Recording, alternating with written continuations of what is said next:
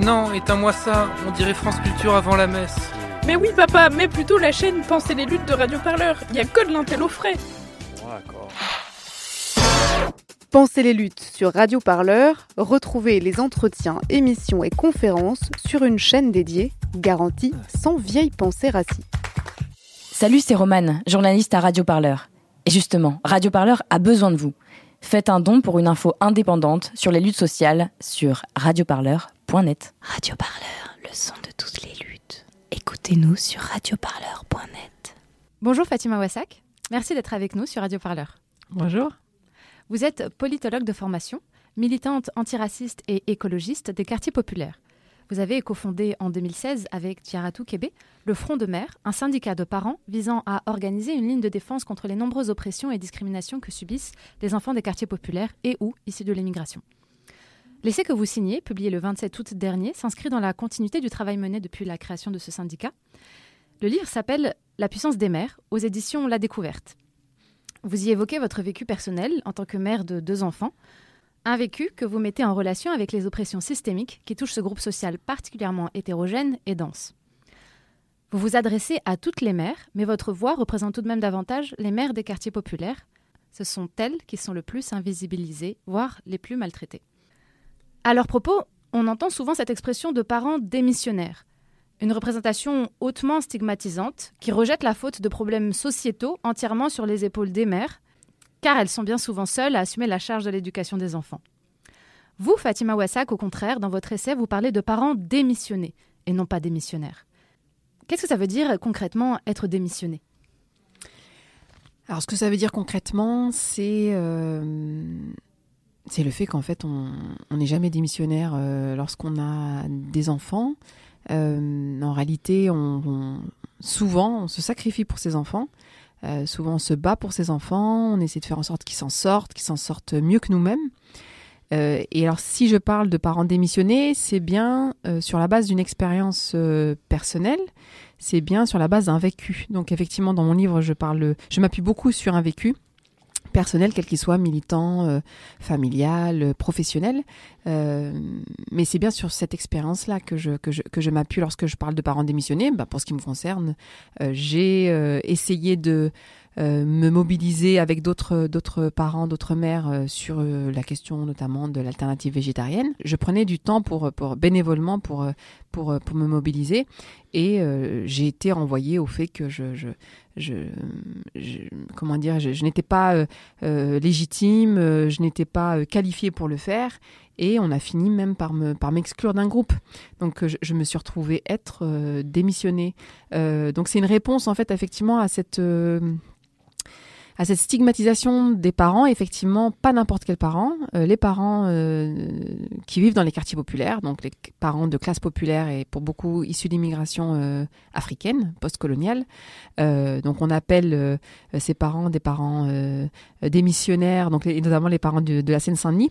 Je, je crois beaucoup à partir de 2005, à partir des révoltes populaires de 2005, après la mort de de Zied Bena et, et Bouna Traoré, euh, comme pour dire que finalement, si ces enfants, si ces adolescents euh, sont morts, euh, c'est pas euh, de la faute de l'État, c'est pas de la faute de la police, c'est de la faute des parents.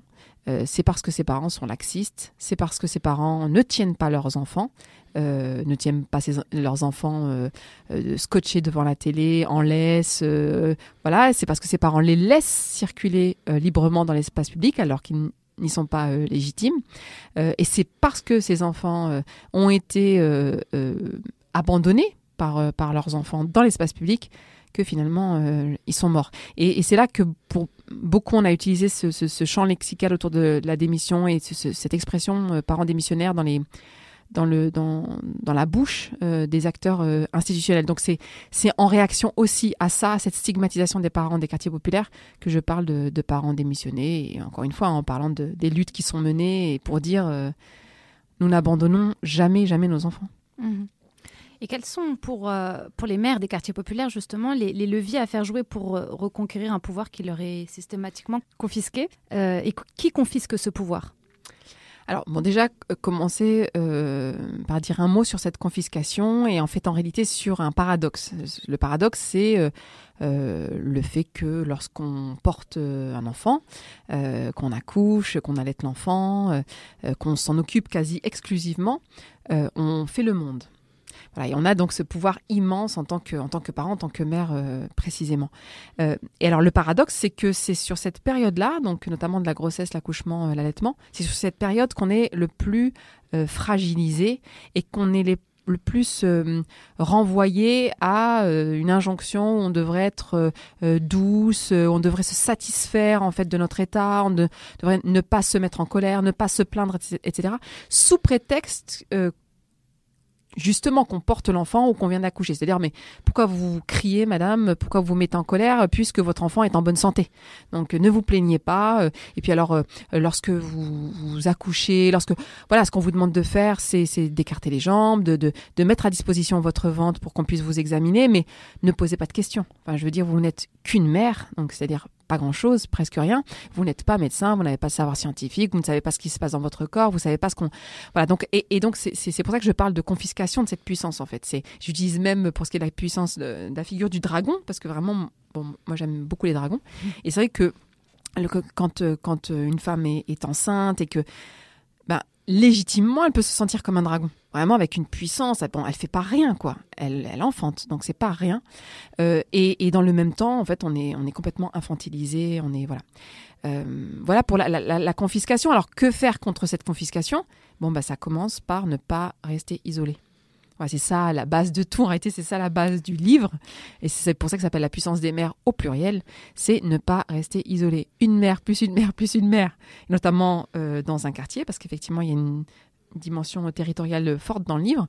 Euh, c'est euh, euh, une manière de lutter contre la confiscation du pouvoir que l'on a euh, en tant que mère. Donc, euh, les mères, pour moi, ne sont puissantes que qu'au pluriel, qu'à partir du moment où elles se mettent, euh, elles se mettent ensemble euh, dans l'intérêt commun de, leurs enfants, en fait.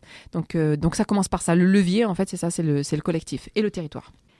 Vous dites avoir eu une expérience très positive de l'école. Elle vous a permis notamment de poursuivre de longues études et vous désirez qu'il en soit de même pour vos enfants. Mais pas à n'importe quel prix. Vous évoquez dans le livre, comme dans le manifeste fondateur du Front de mer, l'effet dévastateur du racisme sur la santé mentale des enfants. Et vous rappelez à ce sujet que les enfants prennent conscience de la hiérarchisation raciale effective dans nos sociétés dès l'âge de deux ans et demi. C'est un constat effroyable, mais rien ou si peu n'est entrepris au sein de l'institution scolaire pour y remédier. Que faire donc dans la sphère privée pour réinculquer la dignité de leurs héritages respectifs à ces enfants qui ne sont pas issus de la prestigieuse lignée des ancêtres gaulois?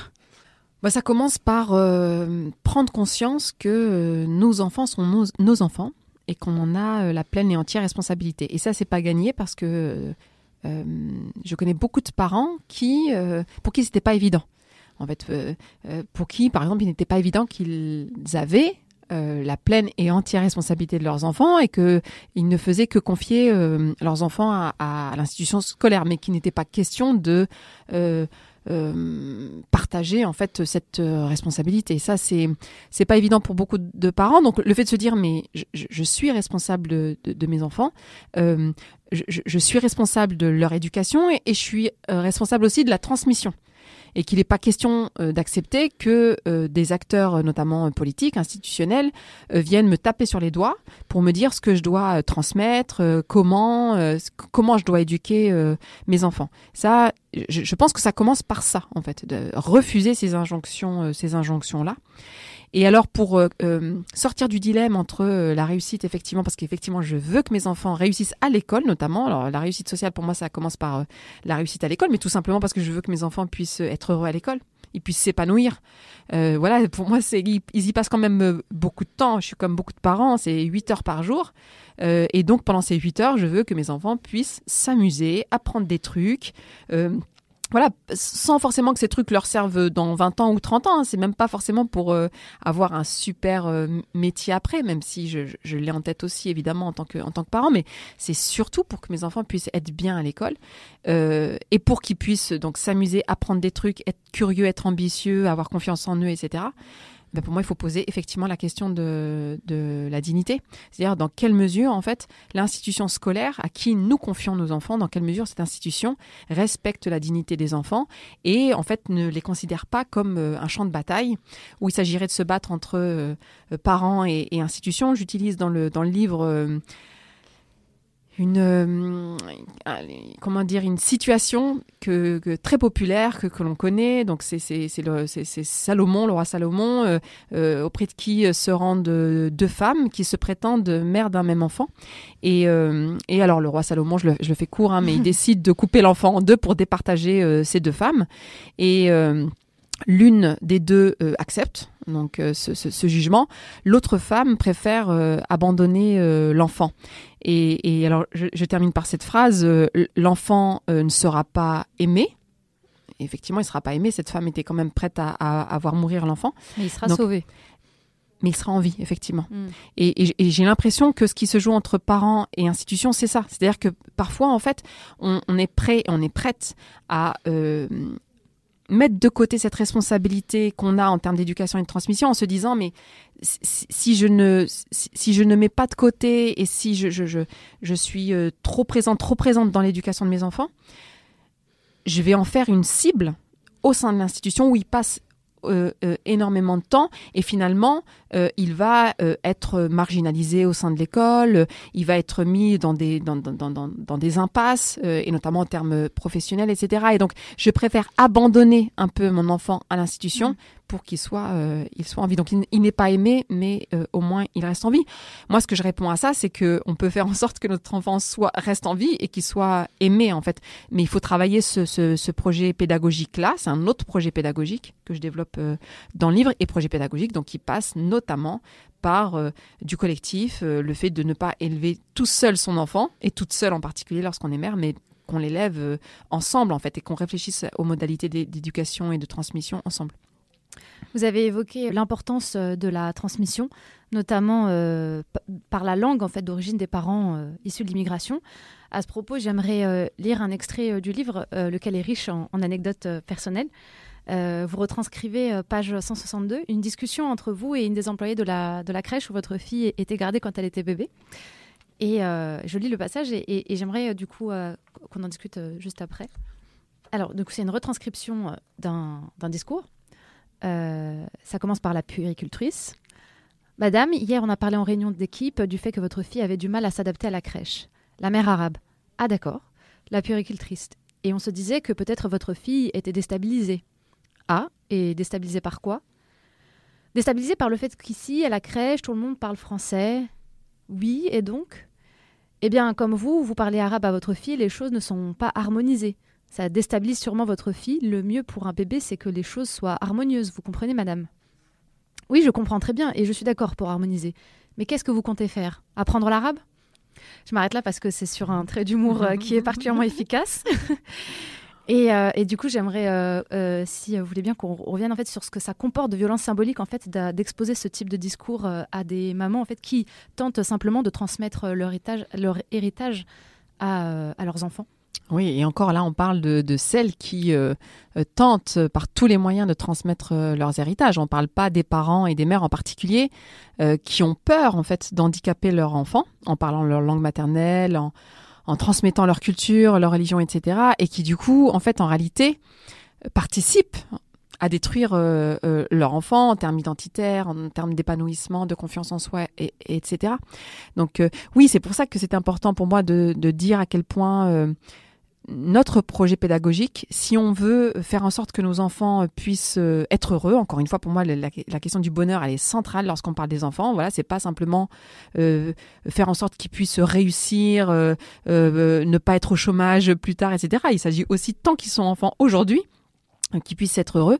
Pour moi, c'est important de dire qu'il faut transmettre sans trembler sans honte et sans complexe d'infériorité. Pour reprendre l'exemple précisément de la langue, euh, alors il y a beaucoup de rapports, notamment dans les années justement 2000, euh, début des années 2000, euh, des rapports qui essayaient de montrer que lorsque, notamment un rapport parlementaire, là, il, me semble que c'était un député Benisti, qui, comme ça, faisait des déclarations politiques à l'Assemblée nationale qui disait s'appuyer sur des, sur des savoirs euh, scientifiques euh, et euh, qui prétendait que lorsque les parents, alors évidemment c'est pas n'importe quel parent, hein, c'est les parents descendants de l'immigration africaine, lorsque des parents, ces parents-là parlaient leur langue maternelle à leurs enfants, ils prétendaient que les enfants développaient du retard scolaire, un handicap, etc. Et notamment au niveau du langage. C'est faux. Les causes qui sont ainsi euh, posées euh, sont fausses. Euh, le résultat, par contre, peut être vrai. C'est-à-dire que, effectivement, peut-être que nos enfants, donc descendants de l'immigration africaine postcoloniale, peut-être que nos enfants ont plus de problèmes en termes de, langage, peut-être, mais ce n'est pas à cause du bilinguisme, ce n'est pas à cause du multilinguisme. En réalité, c'est parce que euh, la- nos langues maternelles, les langues africaines, qui ne sont pas considérées comme des langues, elles sont considérées comme des dialectes, comme des sous-langues. Évidemment, il s'agit, euh, voilà, elles sont jamais considérées comme euh, est considéré l'anglais, l'espagnol, euh, l'allemand, etc. C'est vraiment considéré comme des dialectes. À partir du moment où nos langues sont considérées par l'institution comme des sous-langues, comme des dialectes, et que nous, nous avons honte de la transmettre. C'est-à-dire que, bon, je prends un exemple très précis. Je, vais parler arabe à la maison, ou je vais parler tamazirt à la maison, je vais parler fort, euh, de manière assumée, etc. Et puis, dès qu'on va être dans l'espace public, je vais, je vais baisser euh, de ton, c'est-à-dire que ma voix ne sera pas aussi forte que quand je parle français, et puis je vais trembler, puis je vais regarder un petit peu à droite à gauche pour voir si on m'écoute, etc. C'est-à-dire vraiment, je, te parle en tamazirt, mais vraiment, je, je, te fais comprendre en fait, sans vraiment le vouloir, mais que euh, c'est presque honteux en fait de parler de cette langue, que c'est que c'est dévalorisant, que et, ça l'enfant le sait, il le sent. Dès son plus jeune âge, il, entend la voix de sa mère euh, trembler. Il entend le complexe en fait dans, la voix de sa mère. Et donc, et, et c'est ça en réalité qui peut euh, produire, euh, euh, je pense, euh, du retard, du handicap, tout simplement parce que voilà, en termes de construction encore une fois, identitaire, psychique, en termes d'estime de soi, etc. Bon, évidemment que ça a un, ça, ça a un impact. Euh, et, et donc, et, et- donc, il s'agit de, de, de lutter contre ça. Quand je dis il faut transmettre euh, nos langues, notre religion, euh, ce, que, ce que nous sommes, nos cultures, etc. C'est pas tant d'ailleurs pour euh, transmettre euh, des identités qui seraient en soi euh, stigmatisées, qui risqueraient par exemple de disparaître. Moi, ça, vraiment, c'est pas du tout mon propos dans, dans le livre. Euh, voilà, je l'ai déjà dit, moi je m'en fous complètement des cultures qui, qui, potentiellement pourraient disparaître. Peut-être que je m'en fous trop, parce que peut-être que c'est une vraie question. Non, mais vraiment, euh, les cultures euh, qu'on appelle africaines, euh, bon, comme ça, avec souvent un propos très exotique d'ailleurs, ou orientaliste, ou bon, voilà, moi, moi c'est pas, c'est pas, c'est pas ça qui compte pour moi, parce que je, je ne veux pas non plus être dans un excès inverse où il s'agirait de stigmatiser des parents, par exemple, qui sont d'origine africaine et qui ne transmettent rien de leur euh, héritage, de leurs origines, etc., de leurs identités. euh, voilà, moi je sais à quel point on fait ce qu'on peut et on fait ce qu'on veut. Je veux dire quelqu'un qui, par exemple, est d'origine bon euh, algérienne, euh, dont les parents parlent arabe et qui n'a pas du tout transmis, euh, qui ne parle plus arabe et qui ne veut pas transmettre l'arabe à ses enfants et qui Bon, moi, je veux pas non plus qu'on vienne et puis qu'on le culpabilise sur le fait que, oh là là, il n'est pas dans, une forme d'authenticité ou de, et qu'il s'est fait happer par l'Occident, par la modernité, etc. Ça, je, je vois pas du tout les choses comme ça. Et encore une fois, je sais à quel point nos identités sont, nos cultures sont bricolées, sont bâtardes, etc. Donc c'est pas le propos. Non, moi, ce que je dis, c'est, il faut transmettre déjà d'une part sans trembler, sans complexe d'infériorité. C'est ça qui compte. C'est que lors- lorsqu'on transmet à nos enfants, il faut qu'on soit à l'aise, il faut qu'on ait confiance en, nous, il faut que voilà, il faut que nos enfants euh, ressentent cette, cette, cette confiance. Et, et puis par ailleurs, pour moi, ce qu'il s'agit de, de là pour le coup de transmettre et, et, et là pour le coup, je suis définitive, c'est euh, bon déjà l'humanité, le fait qu'on appartienne à l'humanité, que nos enfants appartiennent à l'humanité, et que c'est ça qui doit être sanctuarisé. Donc ils peuvent avoir des identités. Moi, mes enfants, ils sont algériens, ils sont marocains, ils sont berbères, ils sont, ils sont français, ils sont européens, ils sont africains. Bon voilà, ils, ont plusieurs identités. On en parle, et, je transmets cette possibilité de les mobiliser ces identités. Mais ce que je leur transmets surtout, c'est qu'ils appartiennent à l'humanité. Et ça, voilà, ça c'est sanctuarisé. Pour le reste, là où je suis définitive aussi, c'est que euh, je pense qu'il faut transmettre nos luttes. Voilà, c'est ça qui compte en réalité. Si moi je parle de, de, de, de, de, la guerre d'Algérie, de la guerre du Rif, de, de, de, la guerre qui, ont été, qui, a été menée par euh, des femmes indigènes euh, en Afrique pour libérer leur pays de la férocité coloniale, etc., c'est pour parler de lutte, pour dire qu'on vient de peuples qui ont lutté, qui se sont battus, euh, et, et, pour dire que euh, il est nécessaire de se battre. Il est nécessaire de ne pas se résigner face à l'injustice, face aux inégalités, etc. Et pour moi, c'est ça qui doit être central dans notre projet pédagogique, c'est la lutte. Donc, et, quand je dis lutte, c'est cette capacité à ne pas se résigner. C'est ça qui est le, le, plus important. Et pour moi, c'est de l'ordre de, de la responsabilité euh, parentale. C'est même dans, dans, le livre, c'est ce que je considère comme étant euh, le projet pédagogique qui va nous permettre à tous et toutes et à nos enfants euh, en particulier, de nous en sortir en fait, de, de, de, transmettre ça, cette capacité à ne pas se résigner. Vous citez dans le livre une enquête émanant de l'éducation nationale qui met en exergue les comportements racistes au sein de l'école, euh, la preuve que celle-ci est consciente de ses travers. Est-ce que vous pensez qu'il est possible de travailler avec cette institution malgré tout? Alors, euh, alors si j'ai si parlé de cette, euh, cette, ce travail, cette étude, euh, c'est- c'est pas tant pour pour dire que l'éducation nationale est consciente de ses travers, parce que c'est pas si simple. L'éducation nationale, c'est pas un bloc euh, homogène. L'éducation nationale, comme n'importe quel espace social et n'importe quelle institution, est traversée par des rapports euh, sociaux de domination. Il y a des rapports de pouvoir euh, au sein de cette institution.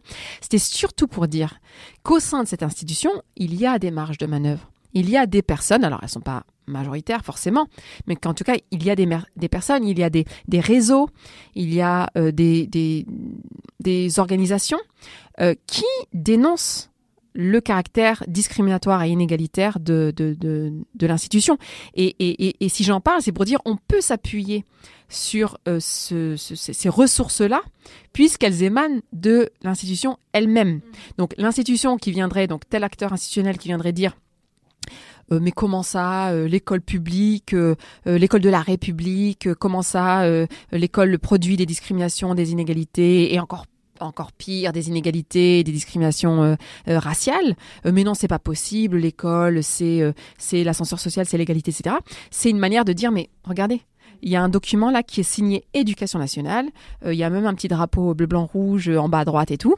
Et en fait, ce document dit et c'est donc vous qui le dites, c'est l'institution qui le dit, qu'il y a des discriminations euh, euh, massives. Et il n'y a pas que du bleu, blanc, rouge. Il y a aussi au niveau européen euh, et au niveau pardon international, l'OCDE par exemple qui rend ce rapport maintenant connu, rapport PISA, régulièrement, qui montre que la France est, a le système scolaire parmi les plus inégalitaires des pays dits développés. Et, et donc, c'est- comment en fait on utilise aussi le propos institutionnel contre l'institution en fait. Mais en réalité, c'est vraiment ça. C'est co- c'est comment on,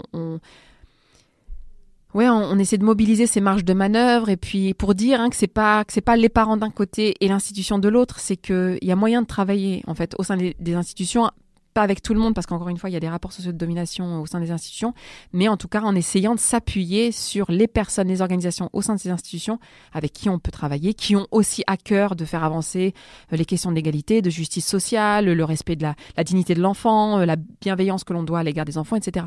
Donc, euh, et il y a des personnes. Donc ce, document-là le prouve. Euh, je voulais revenir avec vous, Fatima Wassak, sur un épisode de la vie politique euh, récente qui euh, concerne euh, ce dont on parle actuellement.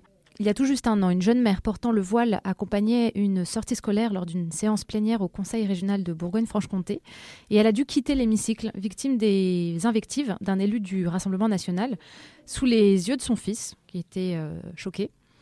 Et c'est un épisode hautement symbolique, euh, selon moi, et il fait écho avec ce que vous voulez mettre en, lumière dans votre essai, c'est-à-dire la disqualification automatique de certains parents dans les lieux de pouvoir, euh, qui plus est quand ils sont identifiés comme musulmans. Et on a très peu parlé à ce moment-là de l'impact psychologique pour un enfant de voir sa mère euh, rejetée par l'institution. Or, ça arrive euh, très régulièrement. Vous, vous parlez plus spécifiquement de conflit d'autorité. Est-ce que vous pouvez revenir sur cette euh, notion que vous développez dans le livre? Bah, par exemple, pour reprendre le- l'exemple qu'on a pris tout à l'heure sur le, enfin j'en ai parlé très rapidement, l'alternative végétarienne, c'est le fait qu'un enfant de deux ans et demi, trois ans, se retrouve face à son assiette euh, avec de la viande euh, qui lui a été imposée dans l'assiette, se retrouve ben, face à, ce dilemme euh, et en réalité se retrouve pris dans un conflit d'autorité effectivement entre l'autorité institutionnelle qui lui dit mais goûte cette viande, n'écoute pas tes parents, ils racontent n'importe quoi, ils sont obscurantistes, et puis tu fais ce que tu veux.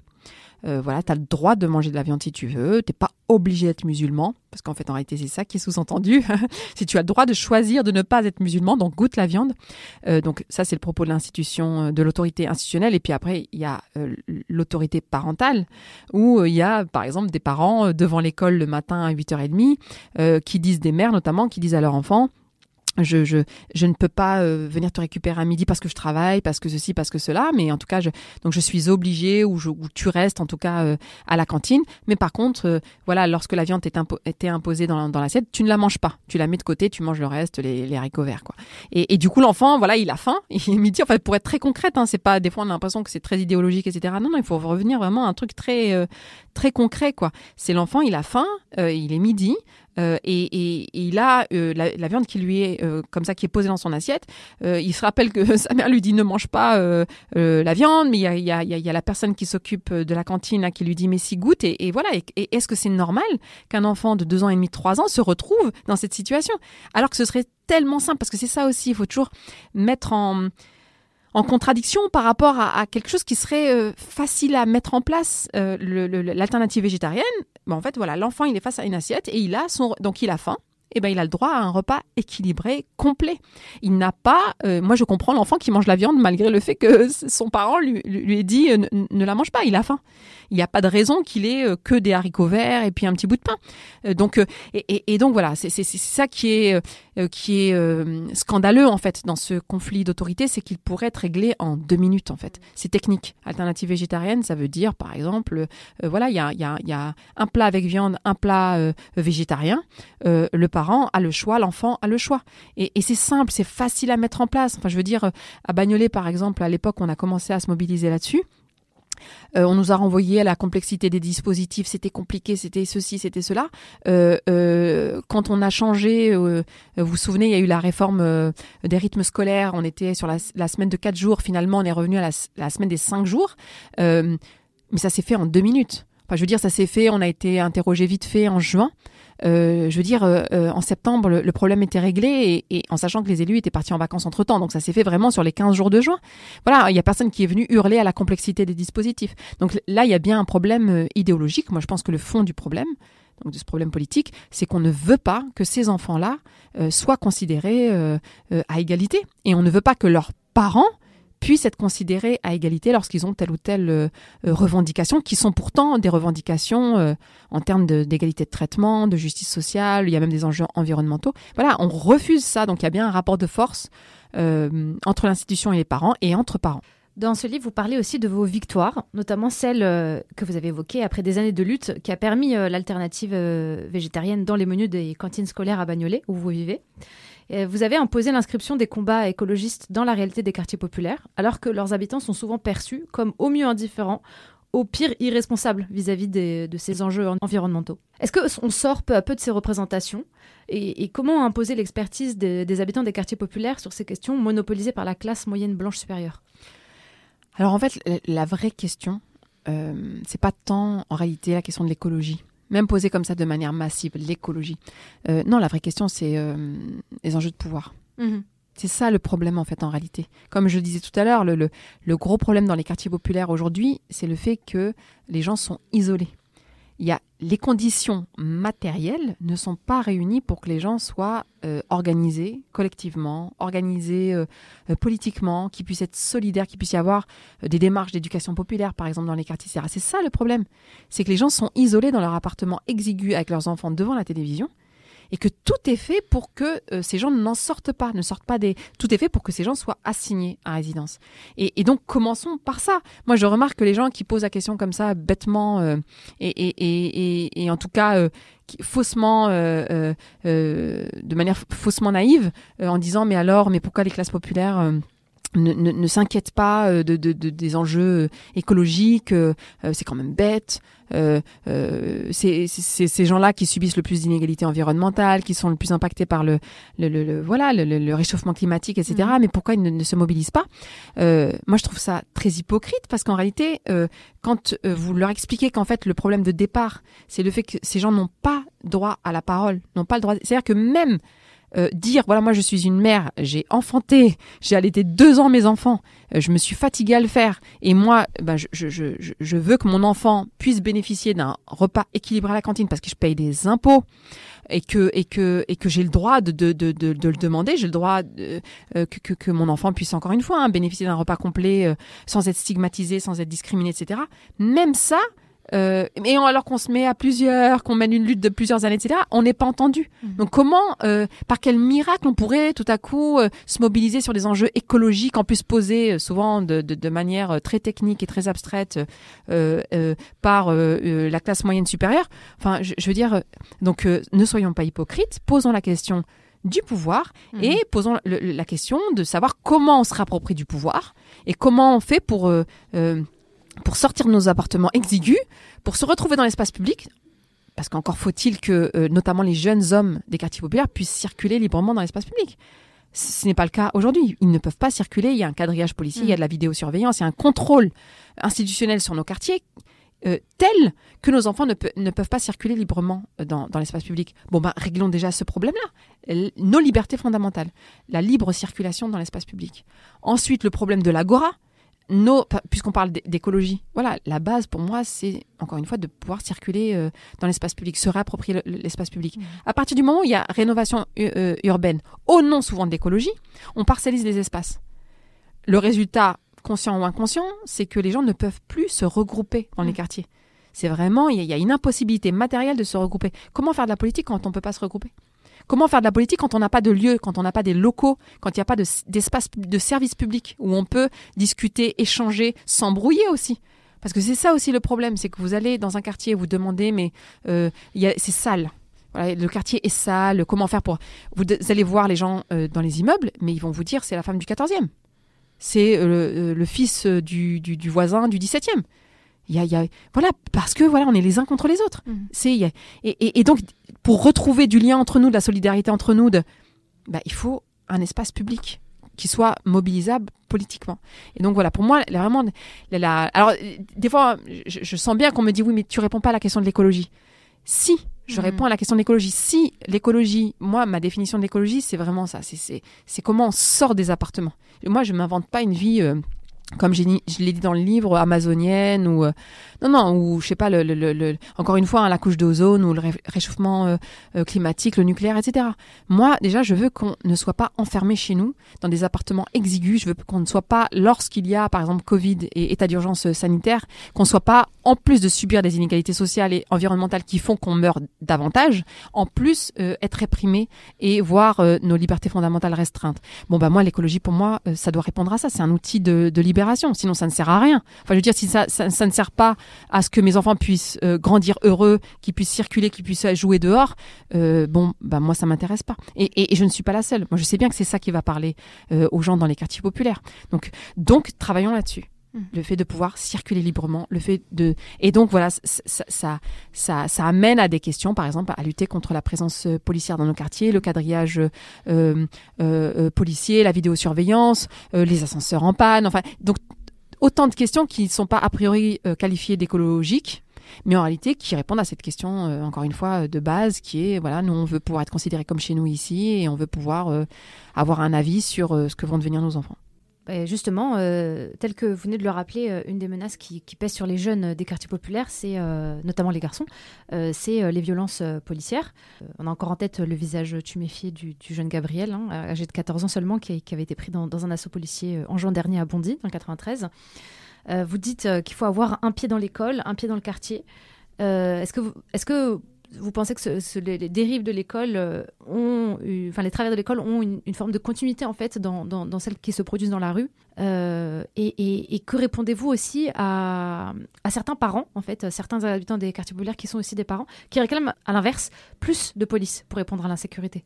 Alors, les parents qui, euh, demandent plus de police, bon, c'est pas, c'est pas, ils sont pas majoritaires déjà dans les quartiers. En fait, c'est tout simple. C'est parce que, enfin, il y a un biais là. hein, c'est un biais médiatique, j'allais dire. C'est que quand des journalistes viennent dans les quartiers populaires euh, pour poser la question notamment euh, de la police euh, ou alors des violences dans les violences interquartiers notamment. On donne la parole aux personnes qui vont demander plus de police, euh, plus de commissariat, plus de ceci. Voilà, c'est plutôt ces personnes-là à qui on va, on va poser la question. Euh, et qui vont d'ailleurs euh, répondre en faisant la surenchère en réalité. Donc déjà, il y y a ce biais-là. Après, même pour ces personnes-là, moi je pense que c'est parce qu'il n'y a pas d'alternative proposée à gauche. C'est-à-dire qu'à partir du moment où, par exemple, comme à Bagnolet, les communistes donc c'est des communistes. Il y a une idéologie quand même euh, derrière le communisme.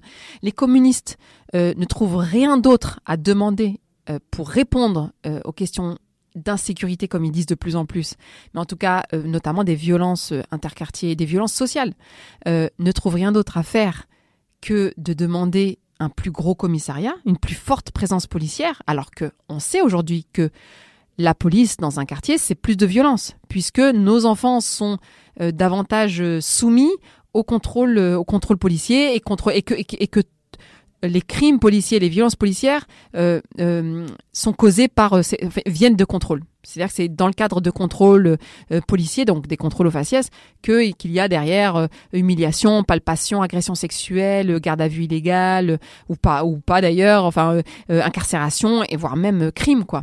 Donc donc on sait qu'il faut pas plus de contrôle policier et, et, et, et pourtant les communistes demandent un plus gros commissariat. C'est-à-dire que la, la gauche organisée, on va dire, celle qui est censée être la plus proche des classes populaires, elle-même ne propose rien d'autre que ce que propose euh, l'extrême droite. Donc, euh, je, veux dire, il y a, ça aussi qu'il faut mettre euh, sur la table. C'est-à-dire qu'à un moment donné, bah oui, il y a des parents qui, ne, ne- laissent pas leurs enfants sortir. Ça, c'est une réalité. Moi, ça, ça, c'est quelque chose que je, sur lequel je, pense qu'il faut être honnête. Moi, je connais des mères de famille qui habitent en, cité, dans, des tours. Il y a du de l'aide aux devoirs euh, en bas euh, d'immeubles, dans le centre social qui est en bas d'immeubles. Elles prennent leurs enfants, leurs adolescents, euh, par- parfois, enfin, adolescents 10-12 ans, elles le prennent comme ça par la main, par le bras, et elles descendent avec, avec l'enfant.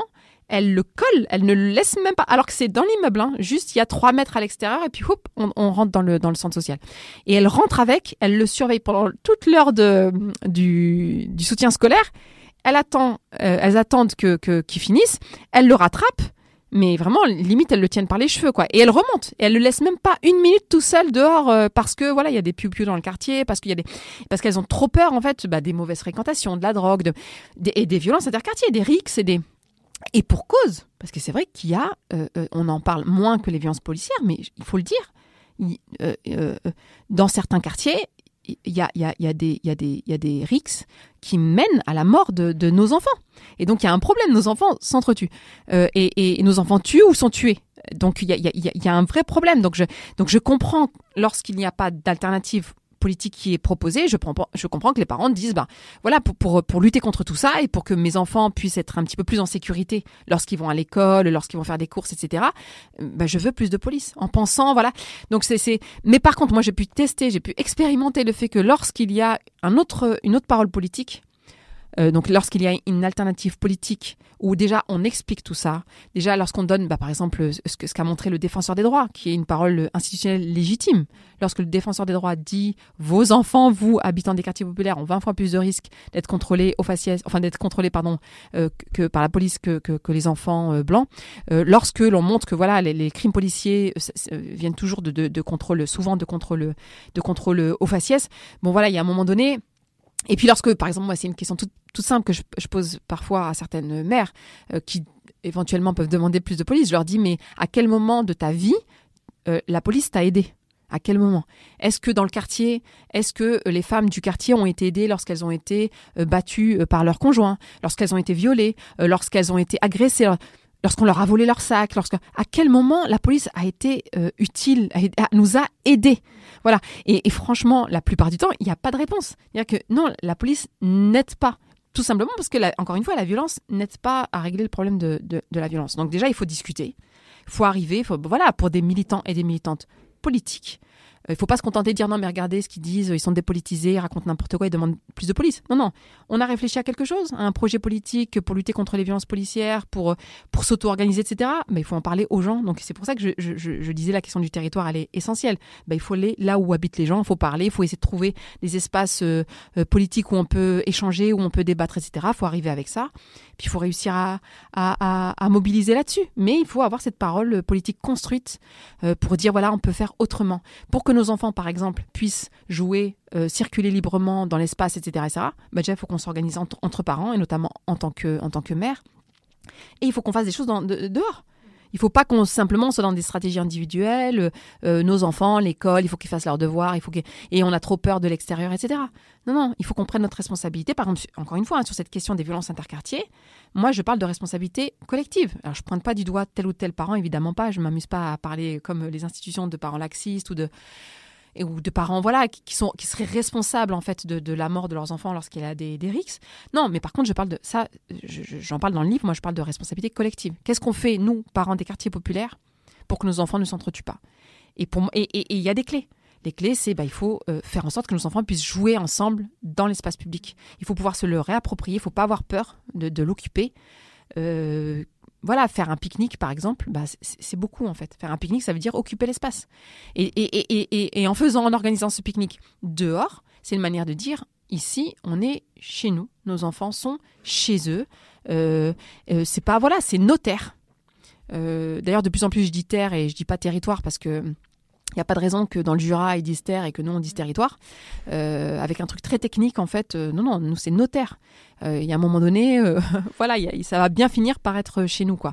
Et, donc voilà. Donc c'est pour moi, il y a une autre manière de, lutter contre les violences sociales que subissent nos enfants euh, et, les, protéger, les mettre à l'abri, c'est de se réapproprier l'espace public et de s'auto-organiser dans le quartier.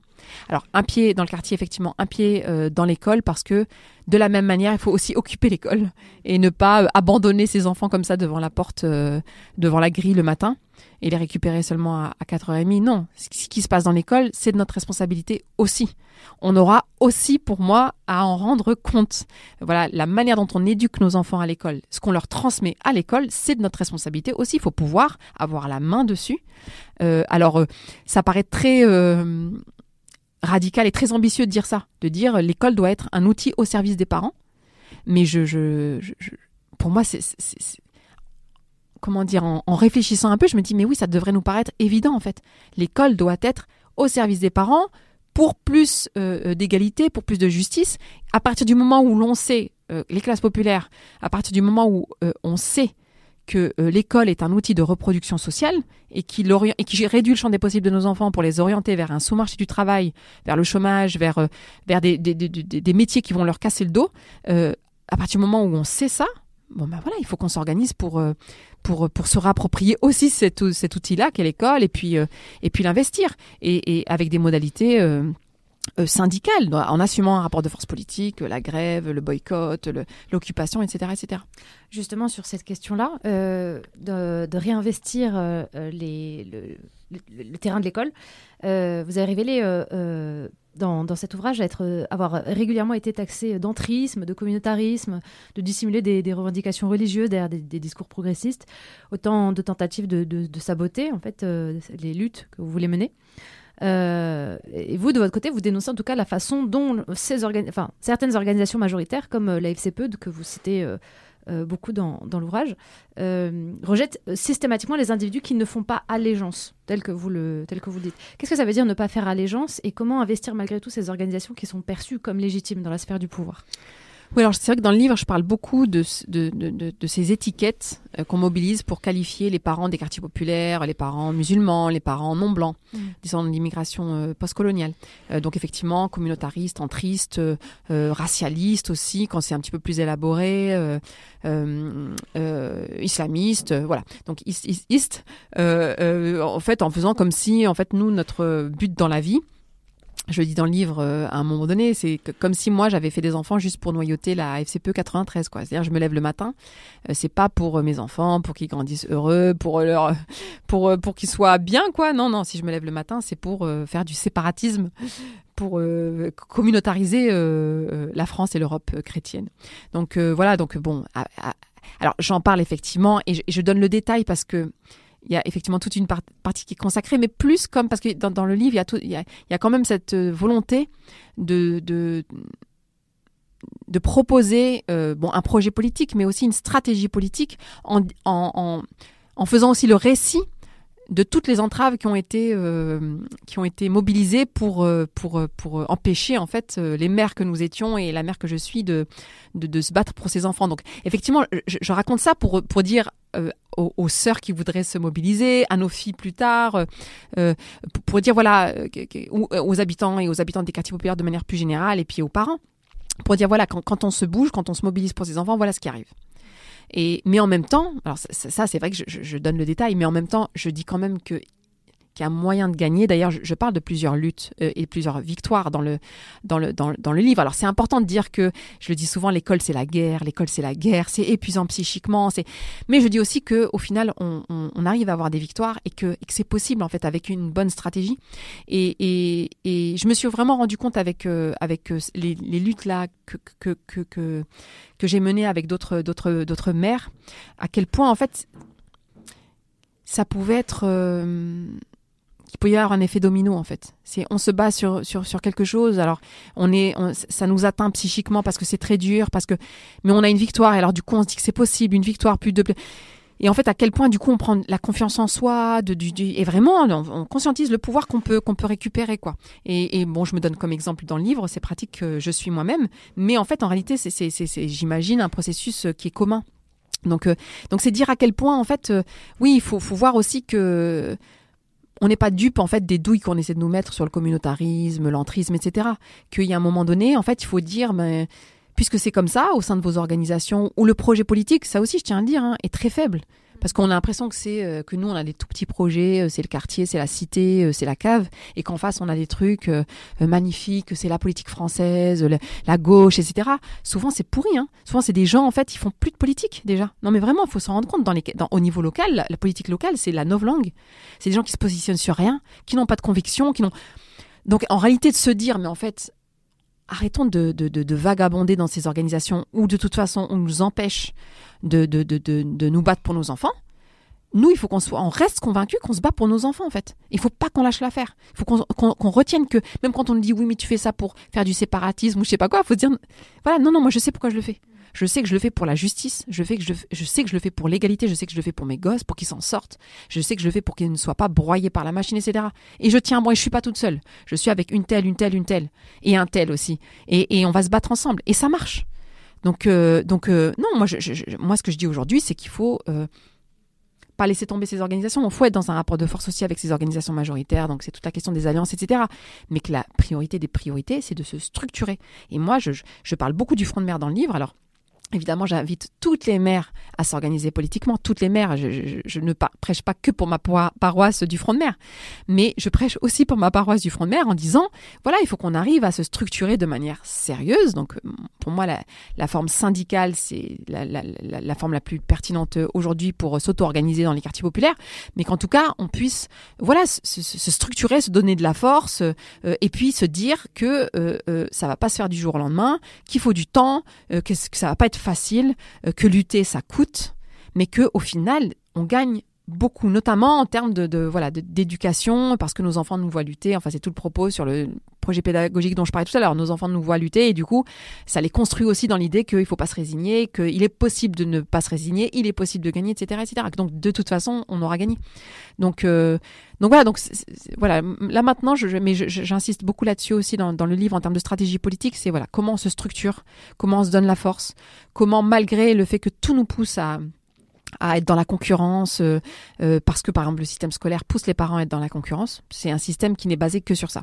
Comment malgré ça on arrive quand même à travailler ensemble avec des enjeux communs et se dire bah, en fait nos enfants c'est c'est notre espoir en fait et que et que et que on, a on a tout à y gagner à, à s'organiser ensemble.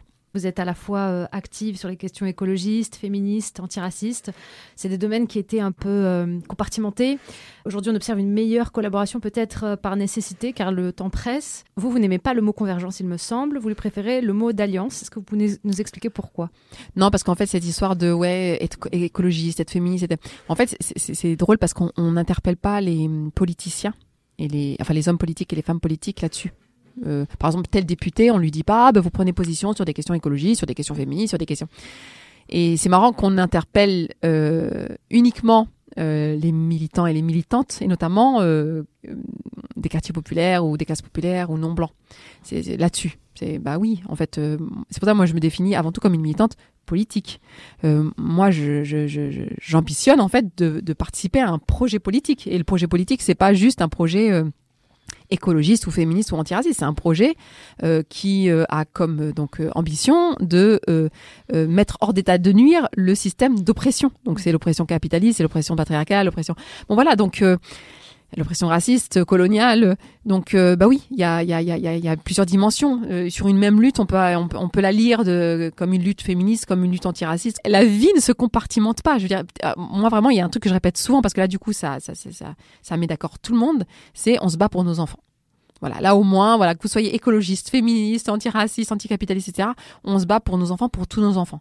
Bon bah voilà, moi, je, trouve que là il y a, y a, bon c'est là on est même plus sur de l'alliance des, luttes, vous voyez. On est vraiment sur, euh, voilà, parlons de choses qui vont parler à tout le monde et, par contre, soyons euh, euh, précis sur le fait que voilà, il s'agit bien de mettre hors d'état de nuire le système capitaliste, le système patriarcal, le système raciste, colonial, impérialiste.